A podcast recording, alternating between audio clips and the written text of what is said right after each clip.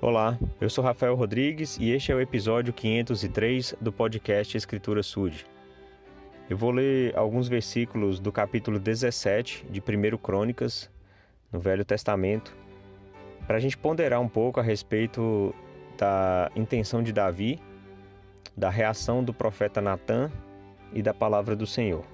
Então, a partir do primeiro versículo, a gente lê: Sucedeu, pois, que, morando Davi já em sua casa, Disse Davi ao profeta Natã: Eis que moro em casa de cedros, mas a arca da aliança do Senhor está debaixo de cortinas. Então Natã disse a Davi: Tudo quanto tens no teu coração, faze, porque Deus é contigo. Mas sucedeu, na mesma noite, que a palavra de Deus veio a Natã dizendo: Vai e dize a Davi, meu servo: Assim diz o Senhor: Tu não me edificarás uma casa para morar, porque em casa nenhuma morei, desde o dia em que fiz subir Israel até o dia de hoje, mas fui de tenda em tenda e de tabernáculo em tabernáculo. Por todas as partes por onde andei, em, com todo o Israel, porventura falei alguma palavra a algum dos juízes de Israel, a quem ordenei que apacentasse o meu povo, dizendo: Por que não me edificas uma casa de cedros? Bom, então vamos lá.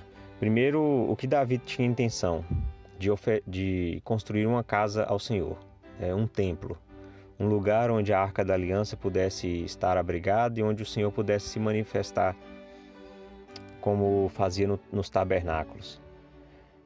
E depois então vem a reação de Natã. Ele sabia que era importante construir um templo.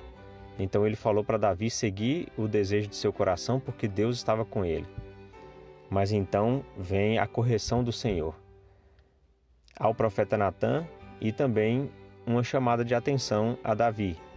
Quando ele corrige Natã dizendo que Davi não poderia construir uma casa a ele, e pelo fato de que se o Senhor não tivesse ainda ordenado a construção de sua casa, isso não deveria realmente ainda acontecer.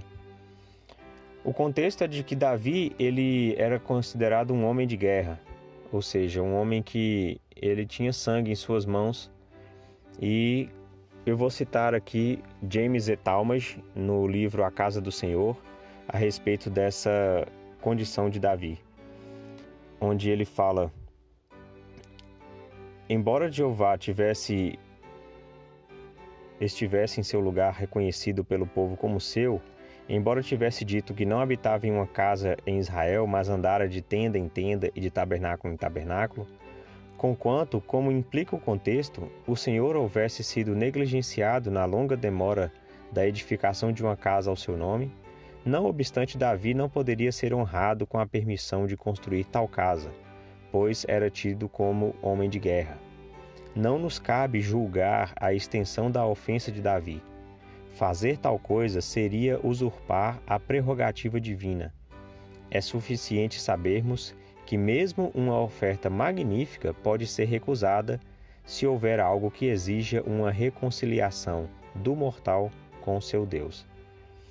Muito bem, então a gente não vai entrar no mérito de condição de dignidade da, da honra de Davi, mas nós precisamos entender como Talmud falou até mesmo uma grande oferta ao Senhor, ela pode ser recusada. Então não é só porque a gente tem uma boa intenção que todas as coisas vão acontecer e o Senhor vai aceitar de toda forma. Não, ele pode recusar e isso se nós não precisarmos primeiro estabelecer uma boa relação ou nos reconciliar com ele. Então o processo de arrependimento, o processo de reflexão a respeito de nossa vida deve ser constante, para que as nossas ofertas sejam aceitas pelo Senhor que sejam de coração, que sejam de com toda a honra que é necessário para que ele possa receber aquilo e possa honrar nosso, o nosso esforço, a nossa intenção de, de ofertar a ele. Então eu acho que é importante que nós possamos ponderar, possamos saber que apesar de Deus amar sempre seus filhos, não é fazendo todo tipo de coisa que ele vai mesmo assim desconsiderar e receber as nossas ofertas. Em nome de Jesus Cristo, amém.